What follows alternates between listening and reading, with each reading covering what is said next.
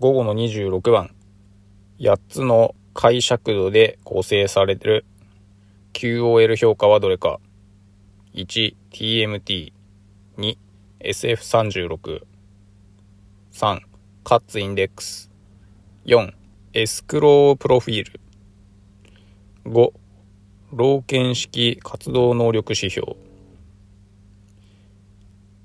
えー、まず TMT は注意機能の評価ですし、カッツインデックスは ADL の評価。で、4はちょっとわからないですけど、5番は IADL の評価だったかなと思います。そもそも QOL の評価は2番の SF36 しかないので、2番を選んで正解しています。続いて27番。獅子の集計測定法として正しいのはどれか。1、記録は1センチ単位とする。2、メジャーは皮膚に密着させる。3、寒い時期は着衣の上から測定する。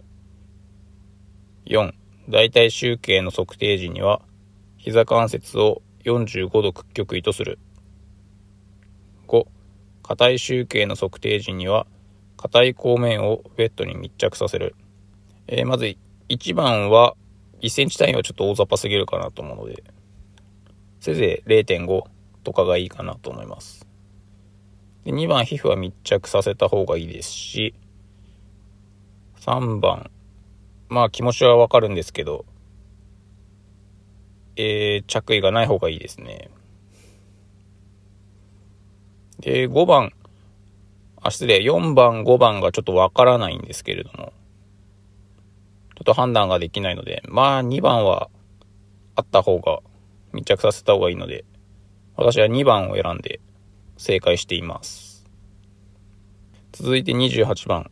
膝関節伸転位で側関節背屈の可動域測定をしたところ、可動域制限が認められた。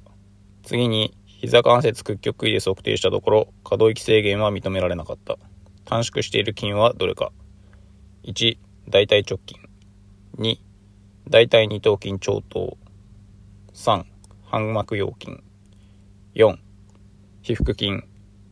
5、ひらめ筋。えこれは結構分かりやすい問題かなと思います。まず大腿直筋は、えー、側関節についてないですし、2番、3番もそんな感じですね。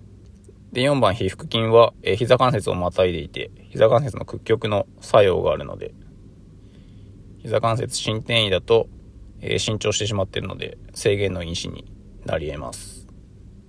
5番ひらめ筋は、えー、膝関節をまたいでいないので、膝関節を屈曲位にしたとしても、可動域制限が、えー、仮にひらめ筋が短縮していた場合、可動域制限があるので、違うかなと思います。4番を選んで正解しています。今回は以上です。